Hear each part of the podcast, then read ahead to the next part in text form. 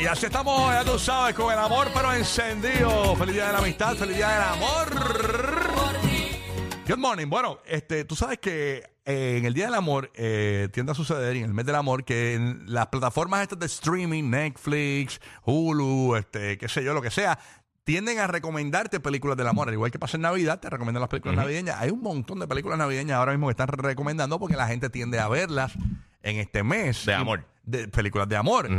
Realmente. ¿Navideña o de amor? Me tienes confundida. Ay, no sé, Es mano. que, eh. es que dijiste navideña, dijiste Ah, navideña. perdón. Por, por eso te dije amor. Sí, no, lo que yo digo es que la gente de Ah, Navidad ok. acostumbra a ver películas de, de Navidad y en, y en el Día del Amor, pe- pe- películas del Claro, amor, y si ya. tiene mood de Halloween, pues ve a Jason. Esa- eh, eh, Exacto, eh, eh, es, lo, es lo mismo, es lo mismo. Dile ahí, dile ahí. No, no, yo, yo, yo sé lo que estás Tienes diciendo. ganas de la adrenalina, ve Fast and Furious. Eh, Exacto.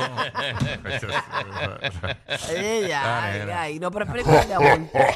Date quieto, monstruo. tú- este no, es tu, este- no es tu temporada, es la, es la de Cupido. Date Eh, quieto. aquí es temporada todo el tiempo, es, depende de tu Este tipo mood. quiere robarse las temporadas.